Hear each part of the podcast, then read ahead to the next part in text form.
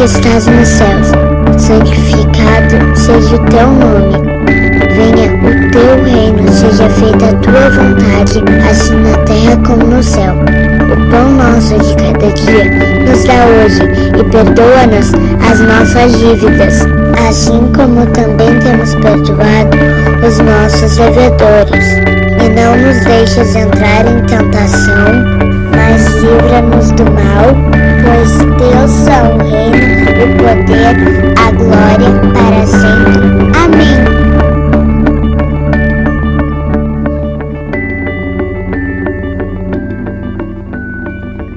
Boa noite, pessoal. Como é que vocês estão? Tudo bem? Estão felizes com Jesus? Cara, eu pre- preciso de um pouquinho mais de som aí. Pouca coisa, não é muita coisa. Não fica nervoso. Bom, para quem está visitando a igreja pela primeira vez, eu sou Jackson. Eu sou um dos pastores dessa igreja, responsável pela pregação, pelo ensino e pela visão da igreja. É uma alegria muito grande estar com vocês aqui. Tá tudo bem, pessoal? Eu estou ouvindo vozes assim, nervosas. Estão bem? Estão alegres com Jesus? Nós estamos em uma série de sermões. Não, não sei, não veio aqui. Se puder aumentar, que eu queria tirar um pouquinho, assim, sabe? É o retorno aqui. Se vocês estão ouvindo bem aí, beleza. É só o meu retorno aqui. Um, dois. Melhorou. Perfeito, perfeito. Vocês são, são demais. Bom, pessoal, eu estou muito feliz de estar com vocês aqui. E hoje nós começamos com, a- com as crianças ali, com a, com a tia Karine. Quando, começa a chamar de tia, Tia Karine, tia Karine. A partir de hoje, como pastor dessa igreja, eu estou dizendo tia Karine. Acabou. Isso aí, pessoal. Amém? Só a igreja concorda que ela vai ser tia Karine? Então tá, fechou. Tia Karine.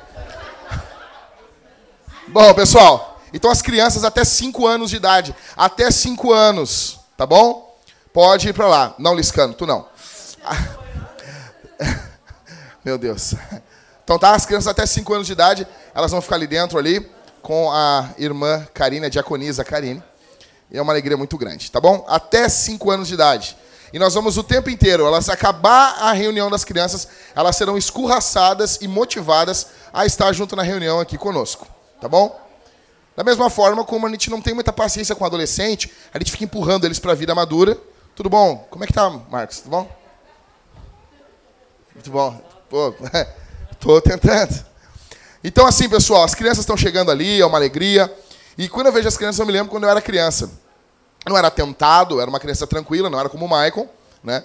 Mas tinha alguns pequenos problemas de percurso e a dona Isabel ela deu um jeito de resolver esses problemas.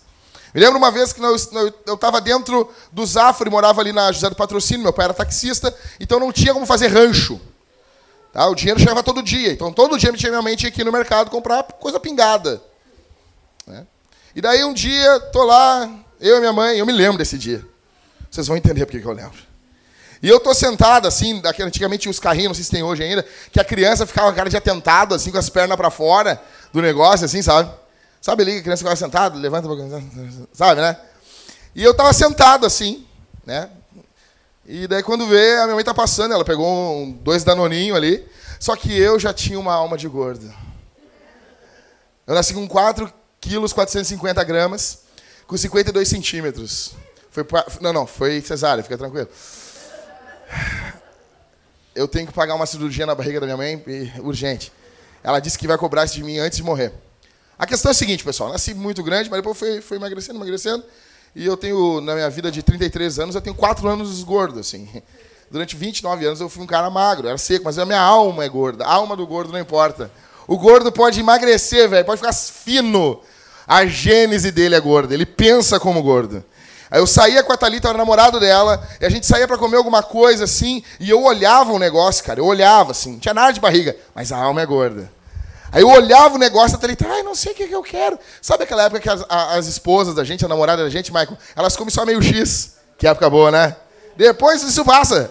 Isso passa. Depois, ah, se tu não quiser mais dar pra mim, é capaz dela comer antes de ti e pegar um pedaço do teu ainda. Né?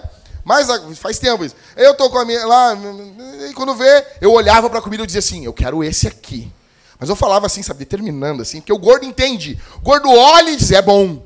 E 99% das vezes é bom, velho. Eu me lembro que eu estava criança ali no carrinho do Zafari, e a minha mãe me levando ali, e quando ela desviou o olhar, eu botei aquele danoninho chumbrega ali, dentro dali no negócio e peguei o Danoninho Maxi. Era um Danoninho que tinha uma capinha. E ele era maior. Eu, ah! Aí, a gente pobre, né, cara? Quando ela chegou para pagar no, no, no, coisa, só tinha aquele dinheirinho pingado ali. Meu pai era taxista, era o que dava. Quando vê, não dava o dinheiro. E daí eu fiz aquilo que, que toda criança, às vezes a gente vê nos shoppings fazendo. Eu me joguei no chão. Eu quero! Foi a primeira vez na minha vida que eu fiz isso. Eu nunca mais fiz, vocês vão entender. Eu quero! Sabe? E a minha mãe, ela tinha um negócio meio psicopata dentro dela, assim. Que ela olhava para mim fria, assim. E ela dizia assim: Não faz isso, Jackson. Em casa a gente vai conversar. Mas aquilo nunca tinha acontecido assim em casa, foi a primeira vez. Então eu não levei fé. E eu. Ah, e daí sabe aqueles casal que brigam? Fulano! A criança brig, brig, brig, gritando no, no, no, shopping, e daí tá o pai e a mãe brigando. Ah, dá pra ele de uma vez o um salgadinho, mas ele já comeu, não sei o que, dá pra ele. Sabe, as crianças que a gente ama quando as crianças fazem isso. É o ranho escorrendo. Pobre escorre ranho, né? O rico não, o rico mal, mal, uma coisinha. O pobre é o ranho verde. É, uma banda assim, sabe? Parecia que eu tava demoniado, sabe? Tipo, parecia que tava com os Só faltei rodar a cabeça, assim. E eu me lembro que nós chegamos em casa. A minha mãe, como aquilo começou naquele dia e passou a ser um costume da minha mãe. A minha mãe sentava comigo e ela dizia assim: Tu vai apanhar. Meu, eu, eu sei o que é o inferno ali. Que eu gritava, não, mãe, eu prometia. Não, mãezinha, mãezinha, mãezinha, mãezinha, eu prometia. Meu Deus, meu Deus, meu Deus, meu Deus. Meu Deus, não, mãe, não sei o quê. E a minha mãe, ela ia, cara. Você se lembra de uma novela que tinha um cara que tinha uma raquete? Batia na mulher? Foi inspirado na minha mãe. A minha mãe aumentava o rádio. Meu, para ninguém me ouvir gritar. Sem noção. E ela aumentou o rádio. Cara, aquela foi a primeira vez. E aquilo foi um costume na minha vida. Depois, quando ela aumentava o rádio, eu me dava um calafrio em casa, assim. Meu Deus. Ela ia aumentar o rádio só porque ela queria ouvir uma música alta. Eu já, meu Deus do céu, é o apocalipse. E ela aumentou o rádio e ela bateu, bateu, bateu. Ela bateu tanto que hoje eu pergunto, ah, mas lembra aquele dia? Para, guri, nem bati nada. As mães têm essa coisa. E ela bateu muito. Eu nunca mais fiz isso, cara. Eu chegava assim que nem um santo. Louco, louco, louco para tomar água. Tu quer? Não.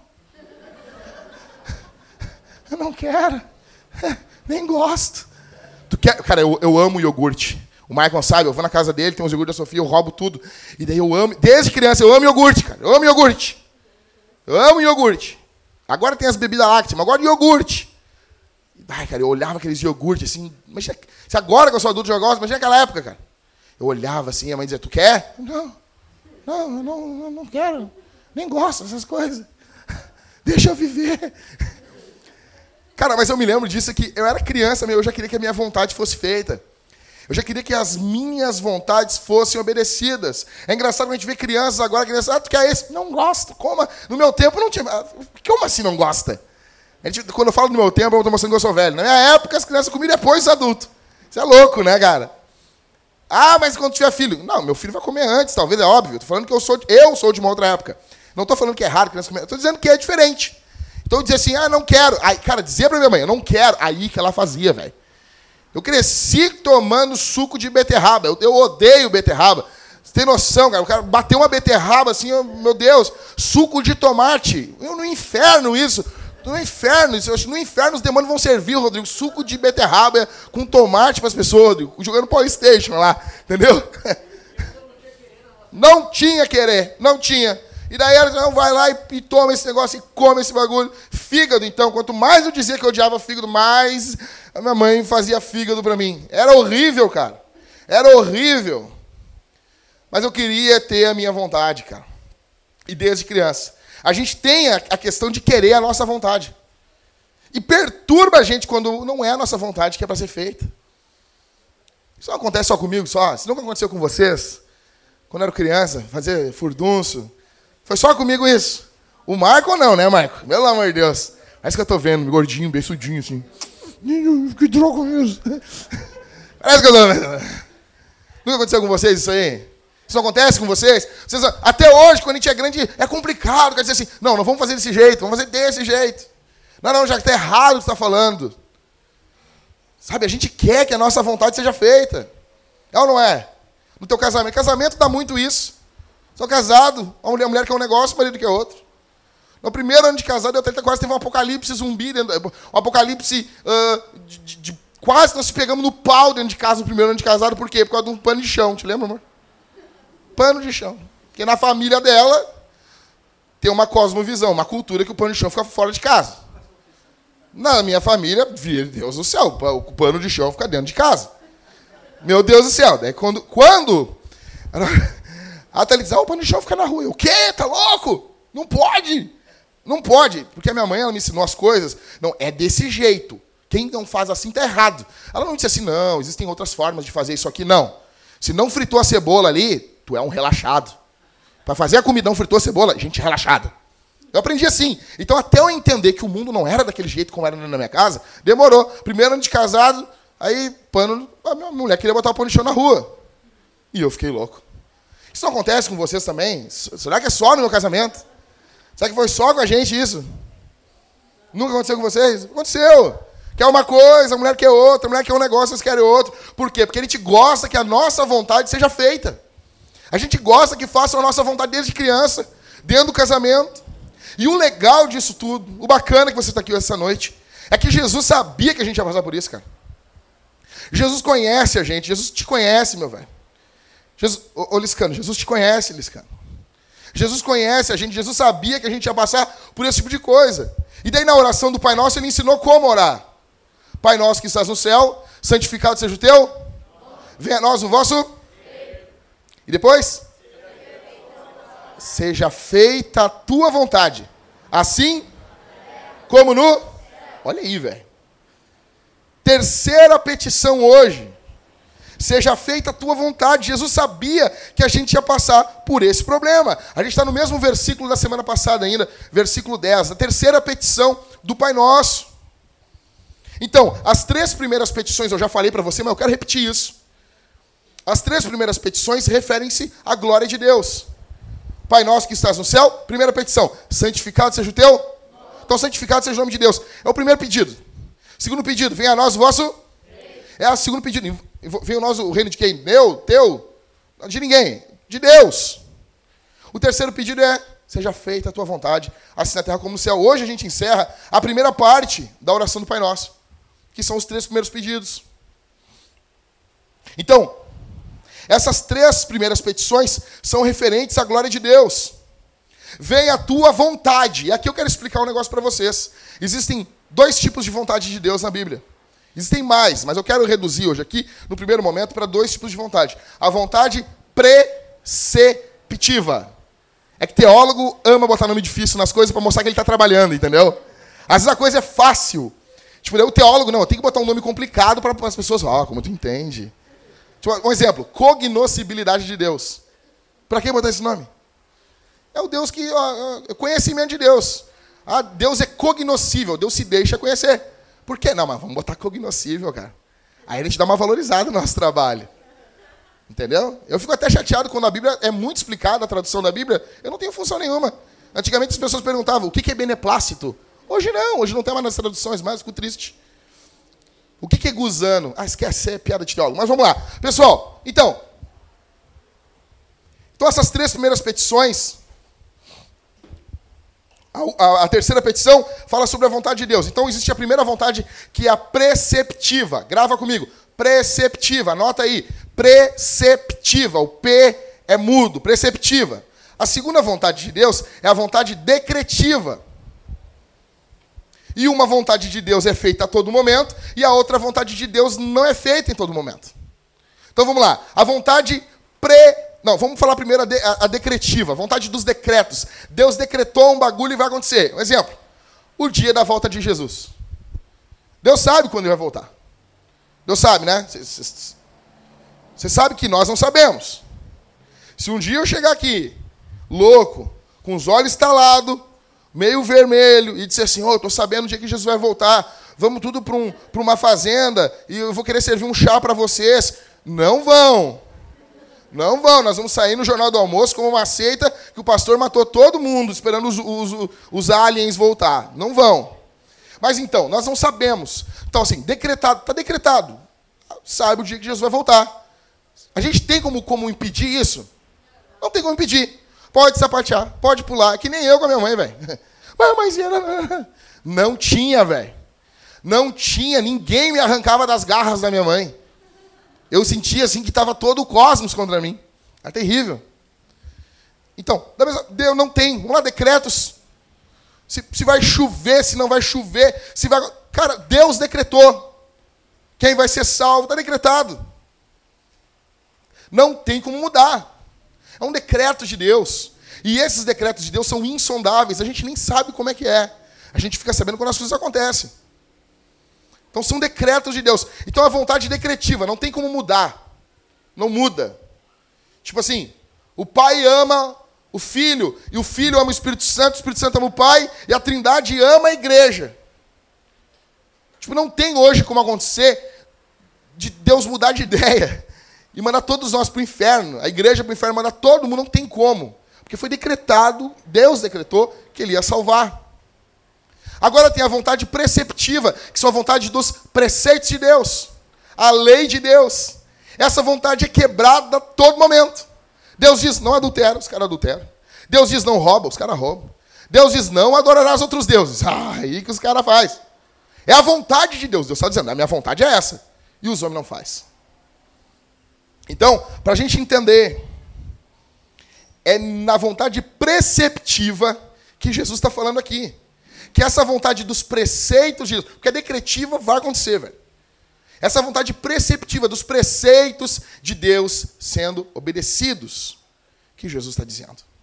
Venha a tua vontade, seja feita a tua vontade, assim na terra como no céu. Aí, um, vai ter uh, uma discussãozinha entre os arminianos e os calvinistas. Os calvinistas são, o, são, são os legais. Somos nós. O, os, os, arminianos são os vilões. Tá? Tô brincando, pessoal.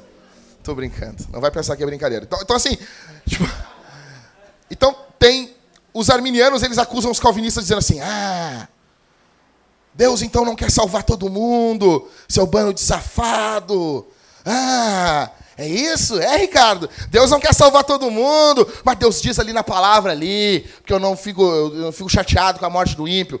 A versão Jackson freestyle. Eu fico chateado com a morte do ímpio. Eu quero que o ímpio viva. Não quero que o ímpio, o ímpio morra nos seus pecados. A Bíblia não diz isso em Ezequiel? Que Deus não quer que o ímpio morra no seu pecado. É ou não é? Então tem uma vontade. Deus não quer que o ímpio morra no seu pecado. Correto? Só que a questão é, o calvinista vai dizer assim, Deus tem duas vontades. Ah, já que você está inventando. Os calvinistas inventam moda, cara, só para botar Deus dentro do pacotinho calvinista. Cara, olha o que eu vou dizer agora aqui. Quando o arminiano vier dizer isso para ti, tu vai chutar ele para cima com amor, com amor, coração cheio de amor, amor pelos arminianos, te amo, arminiano, toma aqui, entendeu? A questão é a seguinte, vamos lá. Então, o calvinista vai dizer, Deus tem uma vontade, presta atenção aqui, acima da vontade de salvar, que é a vontade da sua glória. Deus tem uma vontade maior sobre que ele seja glorificado do que todo mundo seja salvo. Mas Deus tem uma vontade de salvar todo mundo. Eu gosto de aqui. As pessoas é estranho isso. Você não tem a vontade às vezes de emagrecer e não tem vontade de comer ao mesmo tempo? Não dá. Não dá. Vamos sair daqui, o Marco vai lá em casa, nós vamos ver The Walking Dead. The Walking Dead. E vai ser muito bom. Só que eu tenho. É, vampira. Só que a gente tem uma vontade muito grande de emagrecer. Mas tem vontade de comer também. Só que às vezes uma vontade supera a outra. Você sabe qual que tem superado em mim, né? Então, assim, uma vontade supera a outra. E o arminiano acusa o calvinista de fazer. Ah, tu tá falando que Deus tem duas vontades, não existe. Cara, o arminiano também crê que Deus tem duas vontades. Pergunta para o arminiano assim: Deus quer salvar todo mundo? E o arminiano quer. Então, por que ele não salva então? Não, porque tem que ter o livre-arbítrio, Deus respeita. Então ele tem uma, a vontade de Deus, antes de salvar, é que as pessoas tenham o livre-arbítrio. Vocês entenderam? Foi boa essa, né, Mariane? Essa foi boa, né? Entendeu? O arminiano também crê que Deus tem duas vontades. Antes de salvar, Deus tem uma vontade superior, na visão arminiana, errada, na visão arminiana, que Deus só salva o cara se o cara for usar o livre-arbítrio dele. O calvinista diz que Deus não salva porque Deus quer a glória dele antes de salvar as pessoas. Mas Deus quer salvar todo mundo. Vocês entenderam? Deu para entender? O arminiano também crê em duas vontades. Todo mundo crê em duas vontades. Só quem não crê em duas vontades são os universalistas que dizem que Deus vai botar todo mundo para dentro do céu. Tá? Mas eles vão descobrir que nem eles vão estar tá lá. A questão é a seguinte, pessoal. O que que nós estamos dizendo quando nós pedimos, seja feita a tua vontade? O que, que a gente está falando com isso? O que, que vocês estão orando com isso? O que, que estamos dizendo quando pedimos, seja feita a tua vontade, assim na terra como no céu? Em primeiro, em primeiro lugar, nós estamos dizendo que nós queremos conhecer a vontade de Deus. Não tem como fazer a vontade de Deus se você não conhecer a vontade de Deus. Não tem como. A nossa tendência natural, a tua tendência natural, aqui essa noite, qual é? Nós impormos a nossa vontade. Quer saber, rapaz? Plantei uma igreja só para tocar guitarra bem alto nos cultos, entendeu? Tem gente que falou isso para mim. Quer saber? Ah, não, o Cauê agora que está cantando aqui, vai começar a liderar o louvor, então é isso aqui desse jeito. Tá lá o marido em casa quer impor a vontade sobre a mulher. Nossa, nossa tendência natural é impormos a nossa vontade. A nossa tendência natural é amarmos a nossa vontade. A nossa tendência natural é querermos vender e pregar a nossa vontade. A nossa tendência natural é pautarmos o mundo todo. Lembra que eu falei sobre o esfregão lá, sobre o pano de chão? Pautar o mundo todo com a nossa vontade. Onde já se viu um pano de chão na rua? a nossa tendência natural é amarmos a vontade da carne, do mundo e do diabo. Adão tinha vontade de Deus, não come do fruto. O que, que o Adão fez? A vontade de quem? Do Satanás. Foi ou não foi? O diabo olhou para ele e disse assim: Cara, Deus diz uma coisa: não come, do jeito que comer, tu vai morrer. O diabo diz o quê? Essa é a palavra de Deus. A Bíblia do Adão tinha esse texto só: Não comerás, do dia que tu comer, vai morrer. É a Bíblia do Adão. Tem um mandamento. Um mandamento.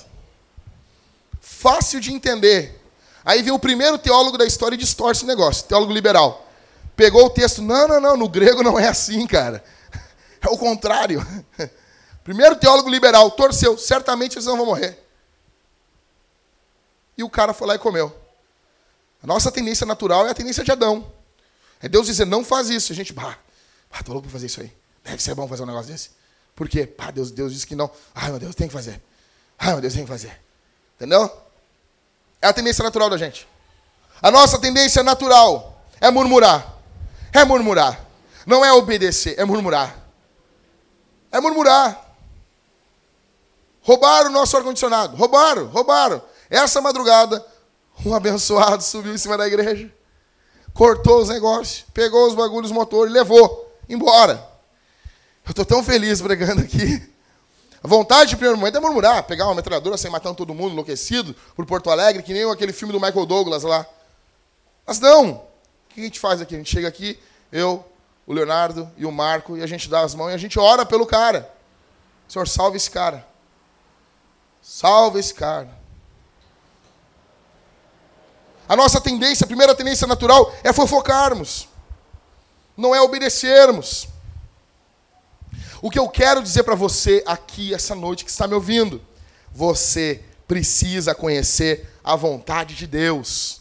Hoje no Brasil está sendo comemorado 400 no mundo todo, 499 anos da Reforma Protestante. Amanhã fecha 499 anos que Martim Lutero provavelmente afixou 95 teses na porta do castelo de Wittenberg, o jornal da época. E ele, o resumo das 95 teses é onde nós nos levantamos contra ah, os ensinos papais das indulgências e voltamos um regresso à vontade de Deus das Escrituras. E o triste é que nós estamos indo para 500 anos de reforma protestante e nós estamos precisando de uma reforma dentro da igreja evangélica. Porque as pessoas estão vivendo com amuletos, com superstições, com tudo que não envolve a Escritura. A Escritura deixou de ser a regra de fé e prática na vida de muita gente. Na hora do vamos ver, Eles querem saber o que, que a Oprah diz. Na hora do vamos ver, eles querem saber o que, que a. Na, não sei quem é que agora que está apresentando o programa da tarde aí. Márcia Goldschmidt. Na minha época era Márcia Goldschmidt. Sabe esse programa de barraco aí? Quem é que está apresentando o programa da tarde aí? Vocês vê, cara, fala aí, meu. Regina Casé. Quem é, pessoal? Quem é da tarde? Aqueles programas de casa de família lá, que a pessoa sempre dá uma moralzinha, dá uma... Cristina, Cristina. As pessoas, na hora de pautar a sua vida, na hora de definir o que, que, é, que, que é isso, o que, que é um pai, o que, que é uma mãe, como se faz, não procura na Escritura. Procura o que, que o mundo está dizendo. Não estão preocupados em conhecer a vontade de Deus. Então, como é que eu vou orar? Que a vontade de Deus prevaleça, seja feita a tua vontade, se eu não conheço a vontade de Deus. Você precisa, você e eu, nós aqui, somos tão estúpidos, tão estúpidos, que a gente precisa aprender até como crer, que a gente precisa aprender até como orar. Jesus tem que pegar a gente pela mão. Vem cá, vou te ensinar a orar. A orar. Quando você quer saber como que um bom marido, como ser um bom marido, você procura isso onde? Quando você quer saber como ser uma boa esposa, Onde você procura? Quando você quer saber como ser um bom trabalhador, como que se vive no trabalho? Cara, eu preguei uma série de sermões de 12 sermões sobre trabalho. 12 sermões, está tudo lá, meu. Bíblia exposta. Você procura onde? Você faz na sua cabeça, cara. A gente faz na nossa cabeça. Ah, eu vou fazer assim. Ah, o pastor tem que entender a vontade de Deus lá, porque ele é pastor. Mas eu, What the hell? Eu faço do meu jeito. É assim? Quando você quer saber como ser, como fazer missão, onde você procura? Quando você quer saber como deve ser a igreja, onde você procura? Tipo, como que é a igreja? Como que a igreja tem que ser? Como que tem que ser as características da igreja? Cara, eu não quero falar aqui para você o que eu vou falar agora. Eu não quero que você pense que eu estou dizendo que você não vai opinar na igreja. Não é isso. A igreja a gente está fazendo junto, cara, para a glória de Deus. Só que me perturba, eu já falei isso na Vintage há três anos atrás, eu preciso voltar de novo. Me perturba, me perturba. Quando a gente nunca ouve dentro da igreja uma, uma, uma pessoa dizendo assim, cara, eu não, eu não sei sobre esse assunto aí, nunca estudei. O que, que, tu acha? Como é que tem que ser a função dos diáconos? Cara, vai ter, todo mundo vai ter um palpite. Eu acho que tem que fazer isso. Eu acho que tem que fazer isso. Eu acho que tem que fazer isso aqui. O que, você acha que o pastor tem que fazer? Ah! Começar a reunião da vida de perguntar aqui: como que tem que ser a função do pastor? Todo mundo, todo mundo acha de um jeito. Ah, acho que tem que ser desse jeito. Ah, acho que tem que ser desse jeito. A questão é: você já estudou sobre isso? Sério, cara. Eu não vejo, eu não vejo, cara. Eu não vejo, eu não vejo ninguém chegando num bloco cirúrgico. Hum, hum tá errada essa, essa Estranho isso aí, hein? Essa cauterização aí. Tá errada, hein? Ninguém faz isso. Ninguém chega dentro do estúdio de, de gravação lá. Ah, Yoko fazia, né, o, o, o, Felipe? O Felipe tá na rua lá. Mas, é, mas ninguém chega, quase ninguém. A não ser a mulher lá do, do John Lennon lá. Encheu o saco, por isso que acabou os Beatles. Ninguém chega lá, ah, não grava desse jeito, faz assim. Ninguém chega lá, tá lá o, o, o Paulo Júnior trabalhando lá, vai, vai tá, começar a defender um dos caras presidiários lá, entendeu? Vai ficar rico. Né? Amém? Amém. Oh, eu recebo, Senhor. Aí tá lá, ninguém chega lá assim, hum, estranho isso aí, cara. Não, não, não, tá. Não, cara. Mas a igreja, nós fazemos isso. A gente faz isso, cara. E não é só você, isso é pecado meu também. Todos nós. Todo mundo faz isso. Sabe por quê? Cara, a coisa mais fácil que tem é ser pai do filho dos outros. É muito fácil, cara. É muito fácil pra gente. É muito fácil ser marido da mulher dos outros. Que ela não está pentelhando a tua vida o dia todo. Desculpa a palavra, minha mulher vai encher meu saco agora. Falei outra, opa, que droga. Está entendendo? Quando você quer saber como que a igreja tem que ser, você procura onde? Você quer saber a vontade de Deus? Você vê aqui, meu Deus, eu quero saber a tua vontade. E no meio neopentecostal tem muito isso. Qual é a vontade de Deus? Namoro com esse cara ou não namoro? Né? A Jéssica tinha isso aí com o Rodrigo, né? Ai, Deus não quer. Deus vai matar. Deus vai trucidar, né? Tu, tu, pe, tu pelejou, né, Rodrigo? Tu pelejou contra o mundo, né, Rodrigo? Se você quer saber qual é a vontade de Deus para tua vida, leia a Bíblia, leia a Escritura, leia a palavra, coma a palavra, devore a palavra. Se tu ler a Bíblia todos os dias, vai ter tanta Bíblia dentro de ti que isso vai ser natural. O Espírito Santo lembra você. Tem tanta Bíblia no ser que na hora pergunta tal coisa, ah, o cara está tá revestido de Bíblia. Quer saber? Se você não entende muito, tem decisões sérias para tomar, procure a liderança da igreja. Eu fico apavorado, cara. Casamento sendo desfeito. É filho tratando o pai que nem um bicho. É pai tratando o filho que nem um bicho. Os caras não perguntam. Só chamam a gente quando a porcaria está feita. O cara chama assim. Ah, pastor, preciso conversar contigo. O cara está namorando a guria. O cara está namorando a guria. E o cara chega assim. Ai, pastor. Bah, ah, já sei. Aí senta com o cara, assim, o cara senta na minha frente. E aí, cara, por que vocês transaram, cara? Como é que o senhor sabe? Ah! Deus me revelou, meu filho. Eu tenho um dom, tenho um dom aqui. Só procuro quando a coisa aconteceu. Não procuro antes. Não falam antes. Não abre o peito antes. Você quer conhecer a vontade de Deus? Leia a Escritura.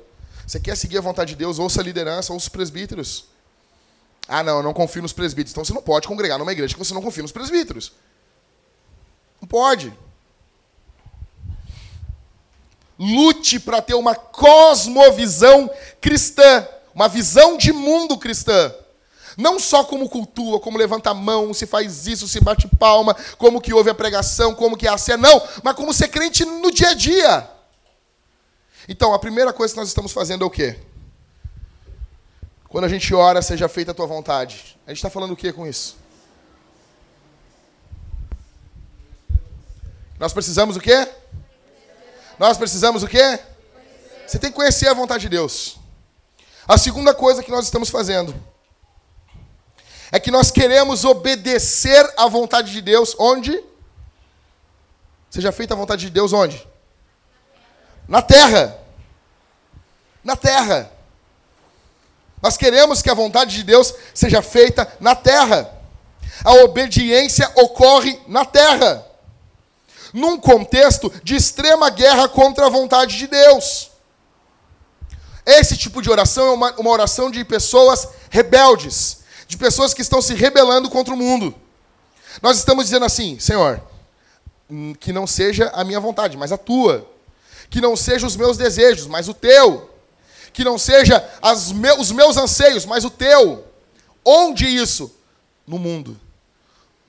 No mesmo contexto onde tem pessoas que se rebelam contra Deus. A Bíblia apresenta que o ímpio, ele odeia Deus. Não, mas a minha avó ama, ela. ela... Não, não, ela não ama. Não, ela ama, ela tem um amor por Deus muito grande. Uh, uh. Não, cara. Ela ama uma concepção mental que ela criou de Deus. Mas o Deus da Bíblia ela odeia. Se a gente explicar para alguém que não é nascido de novo quem é Deus, ele vai odiar Deus. Vai odiar. Então, o mundo, como inimigo de Deus, o mundo é inimigo de quem é Deus. É inimigo. Aí no meio desse mundo, Felipe, Deus está dizendo o quê? Que nós devemos fazer a vontade dele aqui no meio desse contexto. Olha só, que seja feita a vontade aqui na terra. A vontade de Deus seja feita na terra, como é no céu. A vontade de Deus seja feita aqui. O contexto é aqui. O contexto é o teu trabalho. O contexto é a tua casa. O contexto são as coisas mais normais do dia a dia. O contexto é o teu casamento. O contexto é o teu relacionamento com os teus pais. Que a vontade de Deus seja feita na terra. Tem muita gente sonhadora. Ah, cara, tem, eu sou sonhador, mas assim, eu fico apavorado de sonhadora. Ah, não sei o que, a mente vai longe. Ah, nós vamos isso, fazer aquilo. O cara não tem nenhuma bicicleta, ele já está pensando em comprar um avião. Meu Deus do céu, meu Deus do céu. Cara, as coisas mais simples. Presta atenção nisso aqui. Nós temos um grande problema de responder de forma cristã as coisas mais simples. Como que um pai cristão deve ser? Quais são as três principais características de um pai cristão? Deve você parou e pensou assim agora, bah, eu não sei. Quais são as três principais características de uma mulher, de uma esposa? Quais são as principais diferenças entre um homem e uma mulher? Por quê? Quando eu vejo mulher dizendo assim, por que, que tu ama o teu marido? Quais são as, as principais qualidades do teu marido? Aí a mulher diz assim, ah, meu marido é, ele é atencioso. Ah, atencioso uma mulher pode ser também. Meu marido é carinhoso. Tá, o que, que o teu marido faz que mulher não faz? Tirando, né? O que, que é? O que, que difere um homem de uma mulher? Tirando, né? O que, que difere, velho? No dia a dia. O que, a Escritura cobra de um homem que não cobra de uma mulher? O que, que a Escritura cobra de uma mulher que não cobra de um homem? Por que, que a gente não sabe? Porque a galera não sabe qual é a vontade de Deus. Mas a gente tem uma ideia vaga do que o mundo diz, do que a televisão diz, do que as novelas dizem. Então, nós devemos nos rebelar contra o estilo de vida do mundo. Você tem que ser rebelde. Tá? Isso, rebelde. Não, não é isso aí não. Esquece esses caras. Esquece. Mas você tem que se rebelar contra a cultura do mundo hoje. Quais são as marcas de um rebelde moderno? Anota aí, cara. Primeira marca de um rebelde, de uma rebelde, não é quem mostra as tetas. Tá todas as mulheres mostrando as tetas na TV, cara. Tá todo mundo. A primeira marca de um rebelde não é, não é quem fuma maconha, cheira uma cocaína. Não é, cara. Tá todo mundo fazendo. Os caras já estão querendo liberar o bagulho. Tá todo mundo fazendo. Isso aí não é rebelde mais. Hoje, no mundo, rebelde é quem ama Deus. Segundo, hoje, quem é rebelde quer se rebelar. Eu quero fazer uma revolução no mundo. Eu vou ser um revolucionário no mundo. Vou amar as pessoas. Uma revolução. Vou amar o próximo. Amar o próximo, velho. Amar o próximo. A gente está querendo começar agora as aulas Cara, e hoje, eu, o Marco e o Leonardo estão falando com o pessoal, com o pessoal aqui da frente muito queridos. Muito queridos. galera é tudo esquerdosa. Tudo. Tudo, tudo, tudo, tudo, tudo. Tudo. Dilma. E aí? Que coisa bem boa, porque antes de Pedro, antes de Cornélio se converter a Jesus, Deus converte Pedro ao Cornélio. Deus tem que converter o nosso coração ao pecador antes de converter o coração do pecador a Deus. Antes de Deus, antes de Deus fazer converter lá Cornélio lá, a experiência é com Pedro. E Deus está convertendo o coração de Pedro a Cornélio. O que Deus está fazendo com a gente? Quer ser um revolucionário? Ama a Bíblia. Não, velho, tu ama a Bíblia, eu amo a Bíblia. É revolução. É a revolução. Ama a Escritura ama a igreja. Não, numa época de desigrejado, tu dizer, eu acredito na igreja, os caras querem te matar. Os caras querem te matar. Ama a igreja. Não, ama a igreja. Os homens que estão aqui, amem suas esposas. Chega no serviço, o cara te mandou um vídeo pornográfico no WhatsApp. Tu não abriu, tu não clicou, tu vai mandar para ele aqui, Satanás. Filho do diabo do inferno, eu te repreendo, eu amo a minha mulher. E depois eu vou falar só com os homens como responder de forma firme com colegas de trabalho, coisa que eu não posso falar aqui no púlpito, mas que eles se chocam, eles ficam parados assim, eles não vão voltar mais em vocês. É a coisa mais linda do mundo. Ama a tua esposa, isso é revolucionário. Isso é revolucionário. O mundo hoje tem um estilo de vida, né, Cauê? Do Fábio Júnior. É hoje, é o estilo de vida. É, demorei muito pra te encontrar. Aí, cantando pela 18 vez. O cara casou mais que a mulher do posto de Jacó, tá ligado? Casou, não casou tanto que nem o Kleber Lucas, né? Mas isso aí é outra história. A questão: ame sua esposa. Mulher, seja submissa a seu esposo. E mostra isso de peito aberto, sou submissa. Sabe, outra ali a gente está caminhando um dia na, na, no primeiro turno das eleições. E tava um pessoal ali do, do PSOL ali, panfleteando. E daí, eu botei a mão por cima da Thalita, assim, disse, não, cara, ela é submissa. Meu, ficaram louco. Foi mais ou menos isso, né? O cara ficou louco, a mulher ficou louca, a mulher ficou louca. mulher enlouqueceu, velho. Enlouqueceu. Ficou louca, louca. Seja submissa, mulher do teu marido. Olha que coisa mais contracultural. Não trapaceie com seus funcionários. Quer montar um negócio? Não trapaceia. Não trapaceia. Os pais amem seus filhos. Os empregados não roubem seu chefe. Não rouba. E quando eu digo roubar, não é só pegar coisa dele, não. O cara virar as costas e ficar fazendo corpo mole para trabalhar. Isso é roubar. Isso é roubar, velho. Você está sendo pago para fazer algo que tu não faz e tu recebe aquele dinheiro, tá roubando. Tu é um ladrão. Tu és um ladrão. Não ande bêbado e drogado. Não ande. Tá todo mundo drogado hoje. Todo mundo. Todo mundo andando bêbado hoje. Não anda. Tu é revolucionário. Então, hoje é diferente. Antigamente era louco, o cara bebia. Vem com a moto. Quer ver a revolução no trânsito de Porto Alegre? Anda normal. É revolu... Às vezes eu acordo assim, sabe, Marco? Eu acordo assim, hoje eu vou ser uma pessoa normal no trânsito. Eu, às vezes o pateta, sabe aquele desenho do pateta? Mas eu estou assim tranquilo, andando pelo trânsito. Meu Deus, como as pessoas são loucas. Olha só o que as pessoas estão fazendo assim. Ande é normal. Não seja violento. Então você tem que ter um estilo de vida do reino. Deixa eu, entender, deixa eu explicar isso para você. Olha aqui. Nós pertencemos a um outro reino. Vocês concordam com isso? Amém ou não amém? Amém. amém. Nós pertencemos a uma outra pátria. Amém ou não amém? amém. Nós não somos daqui. Amém? Beleza, né? Vocês concordam com isso? Então, olha só. Quem aqui não é gaúcho? Vocês não são gaúcho. Vocês, vocês moram aqui? Moram aqui? Não, o gaúcho é estranho, né? Ele tem uns costumes diferentes, né? Sim, não é verdade? É verdade, é verdade. É verdade, é verdade. Gaúcho é estranho. É, o, o, o Mar, eu falo com o Marco, Gaúcho é estranho. Eu falei no, no GC, eu fui pregar em Dourados, Mato Grosso do Sul. Priscila, Mato Grosso do Sul. Cheguei lá, onde que eu fui pregar? Num CTG. Gaúcho chega, meu, ele chega, ele chega fazendo cruzada, querer converter as pessoas.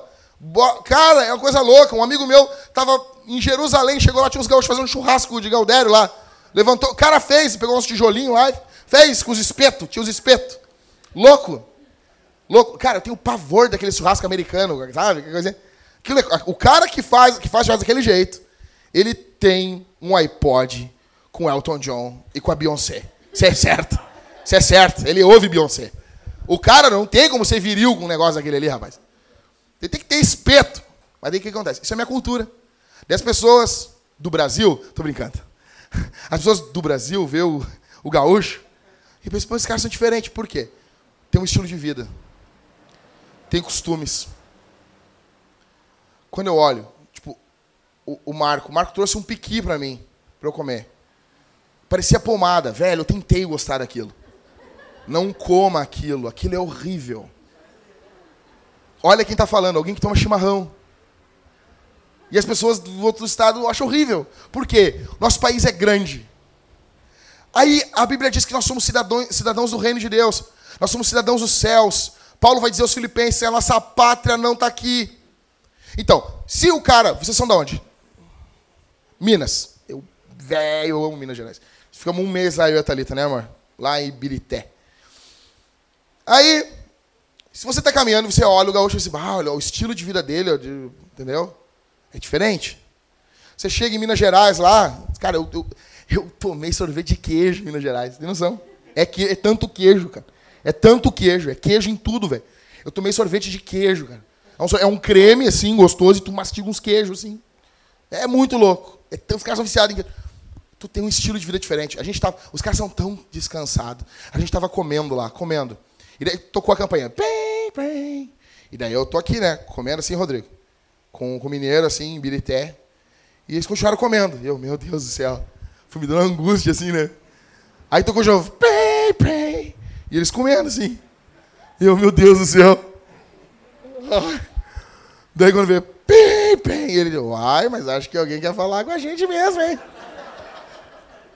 Lá em Ibirité é um estilo de vida diferente. É um estilo de vida diferente. O que, que a gente tem a ver com isso? A questão é, os caras quando olham para nossa vida, velho, agora nós como cristãos aqui, todos nós, eles deveriam ver um estilo de vida diferente. Eles deveriam olhar assim para aquela mulher assim, e a vida da mulher, do homem de Deus, devia ser algo que aponte para uma pátria. Se quando você pega os mineiros gostam de queijo, uns gostam de cachaça, os gaúchos, não, sério, fogão né? o pão de queijo, o gaúcho gosta de chimarrão, tu, tu vê costumes e ele está apontando para algo. Lá o, o, Marco, que gosta de pequi, tu vê o cara, o cara gosta daquilo, está apontando para um, um costume de um local que o cara é. Eles deveriam olhar para nós e dizer assim, não, esse estilo de casamento, ele não é o estilo de casamento hoje do mundo, eles são diferentes. A vida do cristão devia ser como uma janela por onde tu vê um outro reino. Está entendendo? Eles não são daqui. Eles são de outro lugar. A vida do crente e da, e, e da crente é uma janela. As atitudes dele estão mostrando como serão, como vai ser o reino de Deus. Vou dar um exemplo para você básico. Quem criou o hospital? Hã? Igreja. Estou bonito, Deus. Quem criou o hospital? Quem criou o colégio? Quem criou as universidades? Por quê? Olha só, eles são de um outro reino. A igreja é de um outro reino. No reino de Deus tem doença? Não tem. Não tem. Futuramente, alguns são curados agora e outros serão curados na eternidade. Mas na eternidade não vai ter doença. Então, como o estilo de vida é o estilo de vida da eternidade, o que, que a gente faz aqui quando tem doença? Um hospital.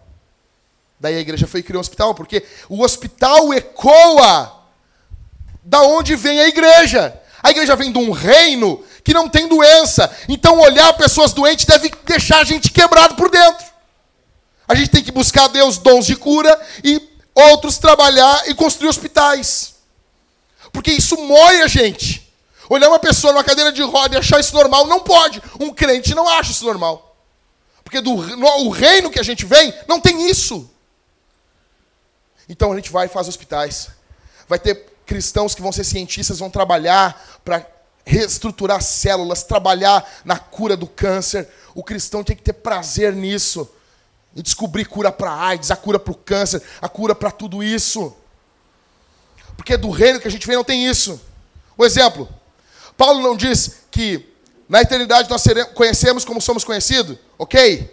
O conhecimento, em comparação com o que nós temos hoje, é pleno na eternidade. Vocês concordam com isso, né? É um conhecimento pleno. Não exaustivo de quem é Deus, mas é um conhecimento pleno. Correto? Aí o crente olha no mundo e as pessoas não sabem escrever. Aí o crente vai lá e faz o quê? No século III, cria escola. Isso ecoa da onde o cristão veio. Vocês entenderam isso? Vocês olham um mineiro, ele tem, ele tem costumes de mineiro. Você olha um gaúcho, ele tem costumes de gaúcho. Você olha um baiano, ele tem costumes de baiano. Cadê o, o, o Vitor? Não veio, né? Deve estar tá vindo. É baiano, entendeu? É baiano. Tô brincando, amo o Vitor. Mas, mas ele, tem um, ele tem um costume, ele chega lá em casa, é, ele, tu nota, cara, apesar de ser o mesmo país, ele tem um costume diferente. Então, todos nós aqui, gaúchos, mineiros, baianos, goianenses, todos nós, é, o estilo de vida da nossa vida deveria mostrar que a gente é de um outro reino. Deveria mostrar que a gente é de uma outra pátria. Mas dentro do contexto aqui da terra, seja feita a tua vontade aqui na terra. O contexto terra mostra que a vontade de Deus deve ser realizada nas coisas comuns aqui do mundo. Devemos sempre pensar de que forma devemos agir nas atividades mais corriqueiras do dia. Como que uma serva de Deus lava louça? murmurando?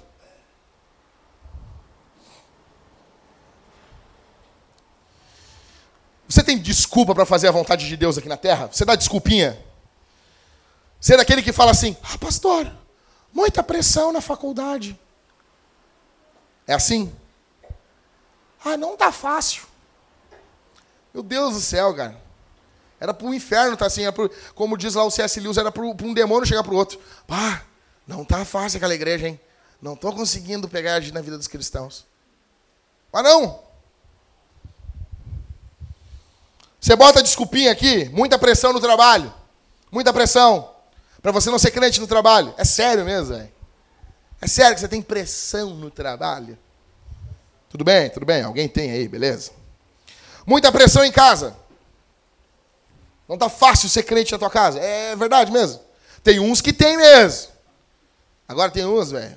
A pessoa xingou o cara. Bobo. Sendo perseguido.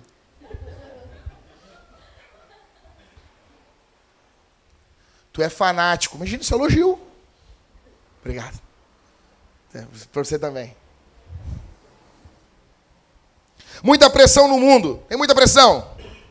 Muita pressão com os amigos.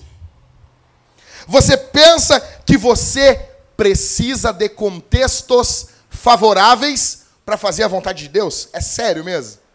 Tem que estar tá tudo bonitinho aqui, ó. Aqui tudo bonitinho, aí eu faço a vontade de Deus.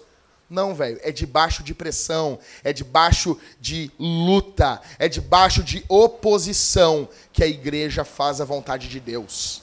Desde que igreja é igreja, desde que o mundo é mundo, desde que Roma é Roma e que Nero é Nero e que perseguem os nossos irmãos. É leão. São estádios lotados vibrando quando os crentes morrem e os, os o sangue dos nossos irmãos escorrem pelos dentes dos leões famintos de Roma. A igreja está fazendo a vontade de Deus debaixo de perseguição. Seja feita a tua vontade na terra. Na terra. O mundo persegue a igreja e a igreja faz a vontade de Deus na terra. Tem noção isso que é isso, velho? Isso aqui é brutal. Isso aqui é, isso pra, quem fala em línguas era para ter dado falado bem baixinho agora, rapaz. Agora é a tua hora. Perdeu a benção. Você pensa que você precisa de impulsos internos constantes, muita emoção para fazer a, a, a, vontade de Deus? Tem gente que tem isso. Eu preciso, eu preciso estar tá me, me, emocionando. Eu preciso estar. Tá, uh, hum, hum, ah, hum, Capitão Caverna. Ah, né? Não! Vai ter vezes que você não vai ter emoção nenhuma. Vai ter vezes que você não vai ter arrepio nenhum. E você, você vai ter que fazer a vontade de Deus. Então, em primeiro lugar, nós estamos orando que precisamos conhecer a vontade de Deus. Em segundo lugar, nós estamos dizendo que essa obediência tem que ser na terra. Tem que ser aqui na terra. Em último, nós estamos dizendo que essa obediência tem que ser alegre e prazerosa. Modelo de obediência da igreja qual é? Dos anjos. Alguém, por gentileza, abre a Bíblia no Salmo 103. Pode ser tu, Liscano. Vem cá verso 20 e verso 21.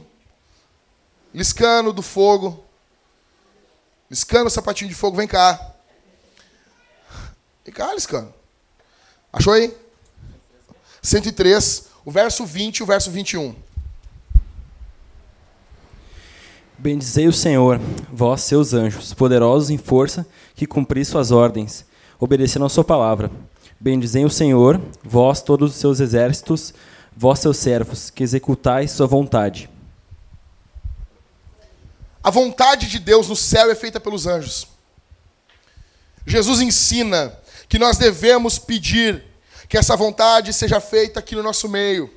Nós devemos imitar os anjos, que não se cansam de louvar o Senhor, que não se cansam de fazer a vontade do Senhor. Quais são as três primeiras petições do Pai Nosso, então?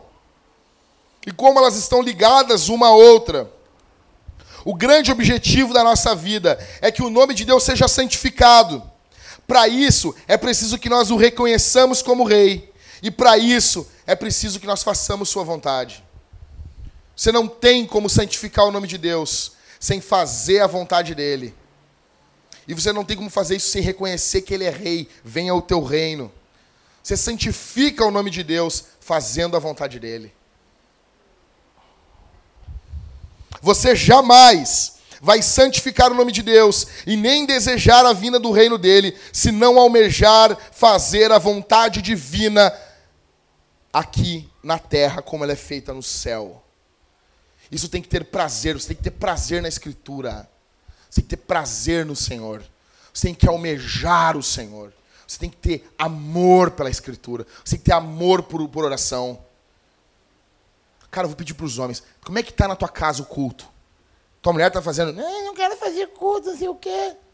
Chama a atenção dela em nome de Jesus. Me fala, vamos conversar. Minha irmã, como é que tá? Teu marido te chama, teu marido, teu marido tem prazer em orar contigo? Velho, eu, eu desconfio de homem que não ora na frente da mulher, velho. Porque qual é a vergonha do homem? O homem tem vergonha de exercer espiritualidade na frente da esposa? Tem vergonha de quem tu é e querer orar na frente da tua mulher? Tu é um péssimo marido, meu velho.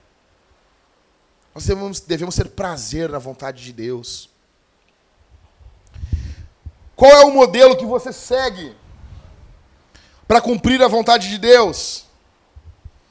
Você tem prazer na vontade de Deus? Você tem anseio de ver a vontade dele se cumprindo na sua vida? Você tem alegria na vontade de Deus? Você espera pela manifestação do reino de Deus para concluir a vontade dele em você? Eu vou revelar a vontade de Deus aqui essa noite. Vou te revelar agora. Você veio procurando a vontade de Deus. Eu quero saber a vontade de Deus. Vou te revelar agora. Agora. Você queria? Quantos querem saber a vontade de Deus aqui essa noite? Então vai, vai, vai, vai. Vai, levanta a mão. Levanta a mão, crente. Quantos querem saber a vontade de Deus? Eu vou revelar a vontade de Deus essa noite para vocês. Vou te revelar a vontade de Deus. A primeira vontade de Deus na Bíblia.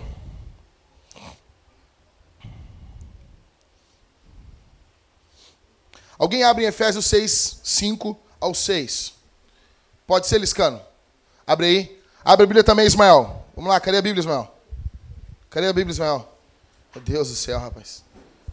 Deus do céu. Quer casar? Vamos lá. 1 Tessalonicenses 4, Ismael. Já vem. Já vem vindo. Fica aí, fica aí. Efésios 6, do 5 ao 6. Ismael, 1 Tessalonicenses 4, do 3 ao 6. Mateus, 1 Tessalonicenses 5,18. Já vem para cá, Mateus. Mas vem para cá. Cauê, 1 Pedro 2,15.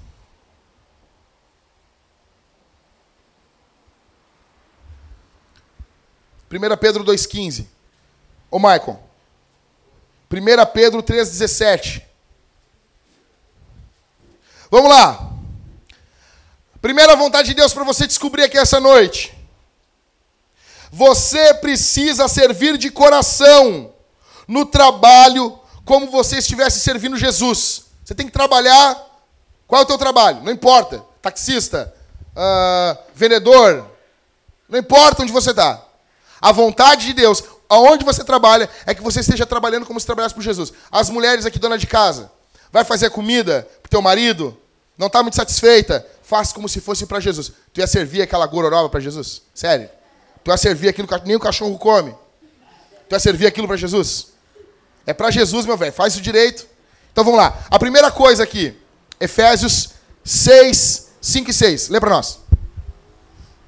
Vós escravos, obedeceis a vossos senhores deste mundo, com temor e tremor, com sinceridade de coração, assim como a Cristo, não servindo só quando observados, como para agradar os homens, mas como servos de Cristo, fazendo de coração a vontade de Deus. Você entendeu? Pode trocar o escravo aí por servo. Você tem que fazer a vontade de Deus. É a vontade de Deus que você trabalhe bem. Você trabalhe bem, que você não seja um muquirana na tua empresa. Você não seja um murrinha. Tá ali. Ó, queria saber a vontade de Deus. Tá ali, olha o que o texto diz. Fazendo de coração a vontade de Deus. E o que, que o texto está falando? Que a gente não pode trabalhar como se só quando fomos, somos observados para agradar os homens, mas como servos de Cristo. Não tem ninguém te olhando. Tu está fazendo a tua rota. Quem trabalha com carro, quem não trabalha com carro, não importa. O, o teu chefe não veio.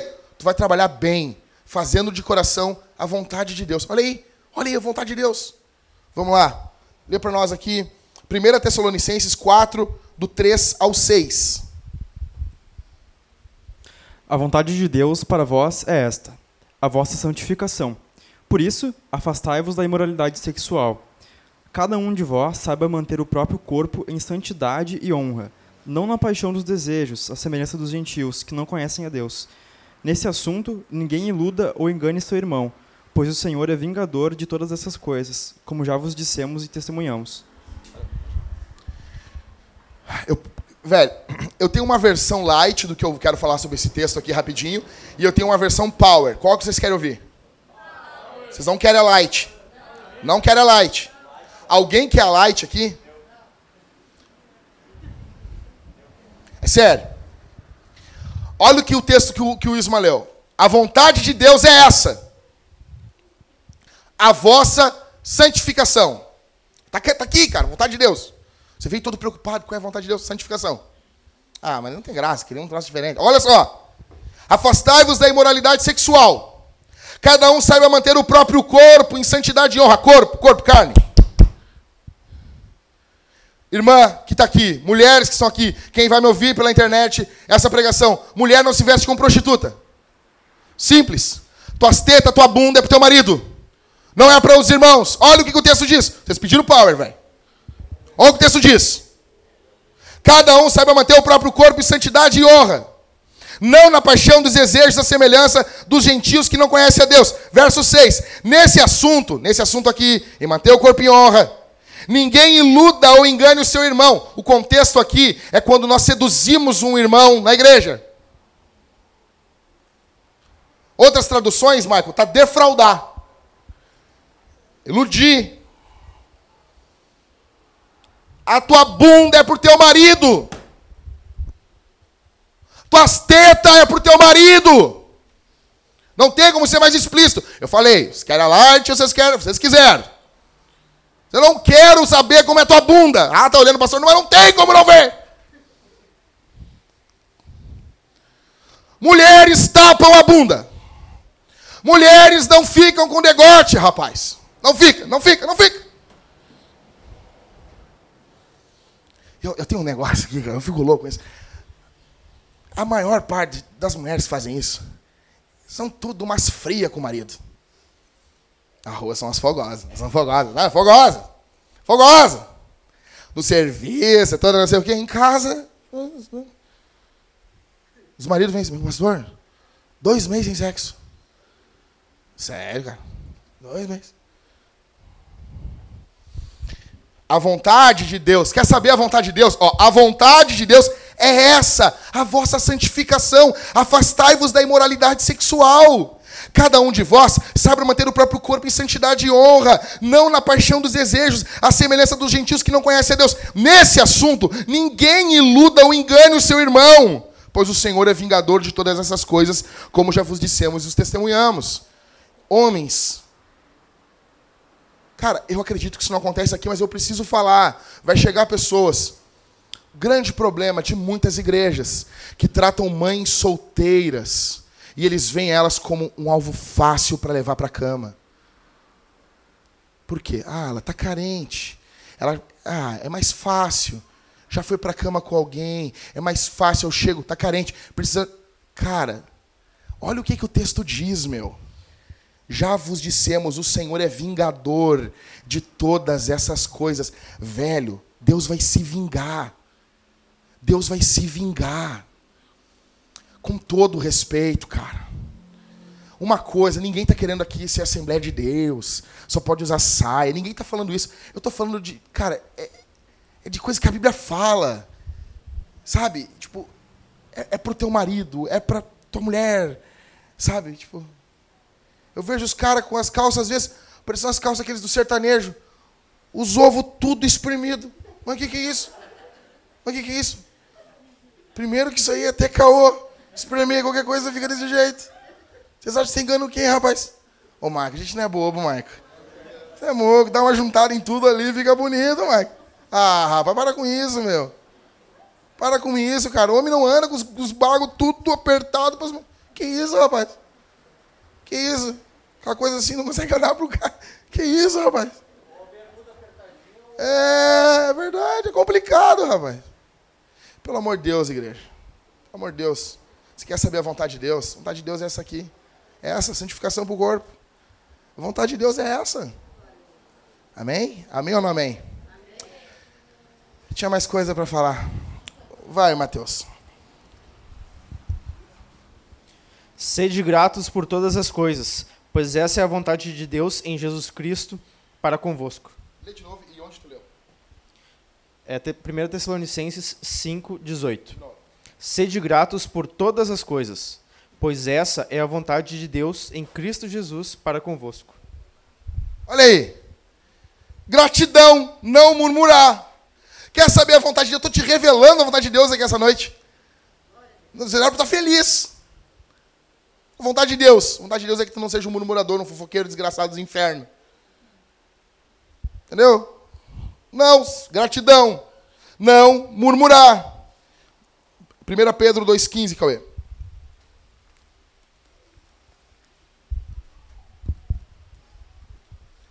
Pois a vontade de Deus é que, fazendo o bem, caleis a ignorância dos insensatos. O contexto aqui é perseguição à igreja. Os caras estão perseguindo a igreja. Estão perseguindo a igreja. Daí qual o contexto aqui? O contexto é que eles fazem o bem e eles calam a boca de quem fala mal da igreja. Essa, olha, olha o que Pedro fala. Ah, eu não sei. Michael, eu estou procurando a vontade de Deus para minha vida. Daí a gente lê, tá, a vontade de Deus é essa. Ah, tu não, eu estou falando de outra coisa. Entendeu? Vocês não gostam da vontade de Deus. Vocês querem uma coisa que vocês bolaram na cabeça. A vontade de Deus é essa, ó. Pois a vontade é de Deus é que, fazendo bem, caleis a, a, a ignorância dos insensatos. Os caras que perseguem a igreja, não dá. Não dá pra gente ter uma Malafaia do nosso lado que numa eleição fala que o Crivella é um desgraçado, um satanás. E daí na outra eleição, vamos votar no Crivella. Crivella, vote. Ne... Não dá. Não dá. Não vamos enganar quem desse jeito? O cara é um farsante. Não dá. A vontade de Deus é que a gente faça o bem, e com fazendo o bem, a gente cala a boca dos insensatos e ignorantes que perseguem a igreja. Maicon, 1 Pedro 3,17. Porque se a vontade de Deus assim o decretar, é melhor que sofrais fazendo o bem do que o mal. A vontade de Deus é que o nosso sofrimento seja fruto do bem e não fruto do mal. A vontade de Deus é que se você sofre, você sofra porque você fez o bem, não porque você sacaneou alguém. O cara sacaneia um cara e daí fala: estou sofrendo porque amo Jesus. Ah, pinóia, rapaz. Sofrendo porcaria nenhuma. Está sofrendo, está tomando pedrada pelos teus erros.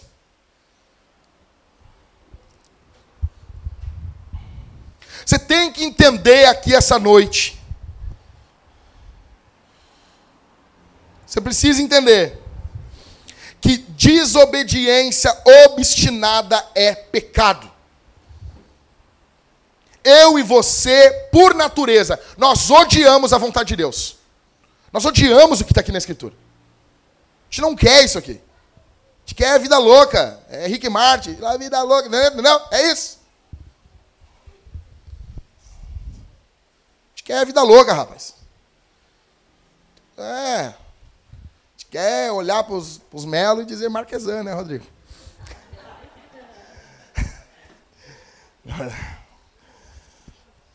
É desobediência, pecado, desobediência obstinada.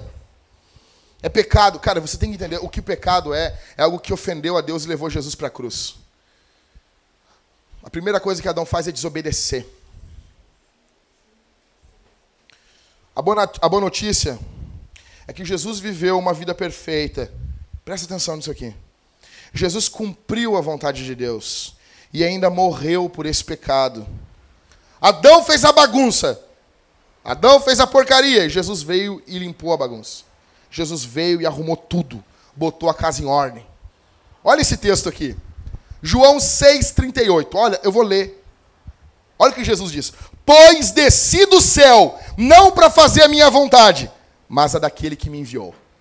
Olha a submissão do filho. Mesmo sendo Deus, ele se submete ao Pai. João 4,34. Disse-lhes Jesus: A minha comida é fazer a vontade daquele que me enviou e completar a sua obra. Eu e você desobedecemos a Deus. Jesus disse que a comida dele era fazer a vontade do Pai. Lucas 22, do 39 ao 16. Adão se rebelou contra a vontade de Deus no Éden. Deus diz: não faz isso. Não faz isso, cara. Não faz porque eu, Senhor, Criador dos céus e da terra, estou mandando. Não preciso dar satisfação. Adão foi lá e fez. Adão miserável. É como eu e você mandar a formiga, a formiga com intelecto, entendendo, e você diz, não faz isso. E ela vai lá e se rebela. Você pode pisar com o teu pé ali, com o teu dedo, você pode afundar o dedo e matar ela. Ou como eu, quando era criança, que pegava uma lupa e queimava as formigas. Não sou psicopata, Mariane, tá? Eu fiz os testes. Tô brincando. Lucas 22, 39 ao 16 diz: Então Jesus saiu e, conforme o seu costume, foi para o Monte das Oliveiras, e os discípulos o seguiram. Ali chegando, disse-lhes: Orai, uma noite antes de ser traído, ser morto. Orai para que não entreis em tentação. E afastou-se deles a uma curta distância, e ajoelhando-se, orava. Verso 42, dizendo: Pai, afasta de mim esse cálice, o cálice da ira de Deus. Todavia, não seja feita a minha vontade, mas a tua. Então apareceu-lhe um anjo do céu que o encorajava. E cheio de angústia, orava mais intensamente, e o seu suor tornou-se como gotas de sangue que caíam no chão. Depois, levantando-se da oração, aproximou-se dos seus discípulos e achou-os dormindo de tanta tristeza. E disse-lhes: Por que estáis dormindo? Levantai-vos e orai para que não entreis em tentação. No momento mais angustiante da vida de Jesus, ele buscou a vontade de Deus, mesmo sendo Deus no momento de mais angústia. Sabe por quê? Porque eu e você não fizemos isso. Nós precisávamos de alguém que viesse ao mundo e fizesse e ansiasse pela vontade de Deus. Tudo que eu falei aqui, que eu falei como tem que ser, nós não somos. A gente pode ter alguns vislumbres disso, de uma obra de Deus em nossa vida, mas a maior parte aqui, nós não somos. Você não é, eu não sou. Jesus é. Jesus é o herói. O herói não sou eu. O pastor aqui não sou eu. O pastor é Jesus. Jesus é o herói da nossa igreja. Jesus é o herói de Porto Alegre. Eu sei que está quente aí, meu irmão. A gente vai correr atrás dos ar-condicionado. Mas eu quero dizer isso aqui diante da igreja, diante do mundo espiritual. Porque o inferno ouve o que está acontecendo no culto. Os anjos estão participando do culto, como diz Hebreus 12. Quero dizer isso aqui. Com ventilador ou sem ventilador. Com ou sem ar-condicionado nós vamos continuar dizendo que é tudo sobre Jesus. É tudo sobre Jesus. É tudo sobre Jesus. Jesus fez a vontade. Jesus disse: "A minha comida é fazer a vontade daquele que me enviou". No momento de mais angústia, Jesus disse: "Não seja feita a minha vontade, mas sim a tua". Adão se rebelou. O próprio Deus Filho se submeteu. Olha a diferença. Adão quer se tornar Deus e o Deus Filho se torna homem. Olha só. O caminho da humanidade é o caminho querer se tornar Deus, querer se tornar divino. E o caminho do divino é se tornar humano. Porque você e eu somos rebeldes. Nós precisamos de um Salvador como esse, que se submeteu à vontade de Deus. Quando você orar, seja feita a vossa vontade, assim na terra como no céu, lembre-se, você está justificado por Jesus que fez a vontade de Deus. Jesus fez a vontade do Senhor. A boa notícia também é que o Espírito Santo está aqui e pode transformar você essa noite. Pessoal, eu levo a sério o que a gente está falando. Estou terminando, 30 segundos. Nós precisamos viver como missionários. Hoje começa. Você vai chegar em casa, hoje vai mandar uma mensagem para quem você vai convidar para vir no culto semana que vem. Você vai marcar de encontrar um amigo teu, você vai falar de Jesus para alguém. Você tem que como que você ouve sobre esse Jesus lindo que cumpriu a vontade de Deus que você e que eu não cumprimos? E como que você não quer falar dele para as outras pessoas? Nós precisamos amar a vontade de Deus. Imagine aqui comigo uma igreja que persegue a vontade de Deus na nossa cidade. Imagine os ecos de, do reino de, de Deus fluindo na nossa igreja. Imagine isso. Uma igreja que prega o evangelho e quando o mundo olha para nós, vê um estilo de vida, como eu falei aqui, dos mineiros, dos gaúchos, dos baianos, mas eles veem em nós não isso hoje, no primeiro momento. Eles veem o reino de Deus na gente. Imagina, esse casal é diferente. Eles, eles, eles têm um estilo de vida de um outro reino. Imagine a nossa igreja, você, eu, todos nós, pregando o Evangelho e vidas se curvando a Jesus e sendo restauradas. Imagine você cheio do Espírito Santo, vencendo suas tentações hoje. Imagine o inferno sendo envergonhado na sua vida. Imagine você na Páscoa, agora, no ano que vem, você batizando seu colega de trabalho aqui na igreja. Imagina que fera que seria. Você batizando ele aqui. A gente cantando gentilmente e você batizando teu colega de trabalho, teu colega de colégio. É muito bom levar um colega para o batismo. Isso é muito lindo. Imagine o, o inferno sendo envergonhado na sua vida. Imagine você fazendo a vontade de Deus e tendo prazer nela. Seja feita a tua vontade. Precisamos conhecer a vontade. Precisamos fazer a vontade aqui na terra, no dia a dia. E precisamos ter prazer nessa vontade. Essa é uma vontade celeste, assim como os anjos têm prazer na vontade de Deus. Vamos ficar de pé, igreja?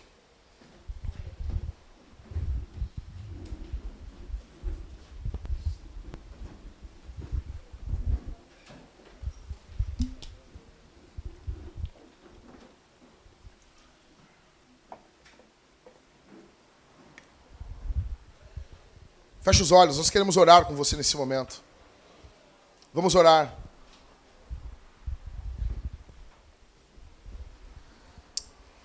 Feche os olhos, igreja.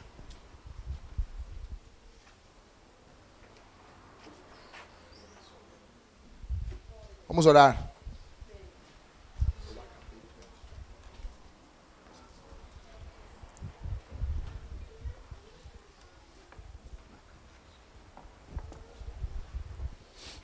Senhor, Pai nosso que estás no céu, santificado seja o teu nome.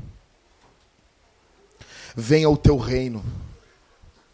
Seja feita a tua vontade, assim na terra como no céu.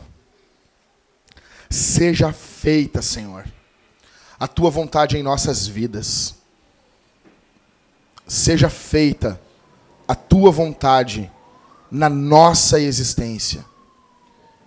Em nome de Jesus. Em nome de Jesus.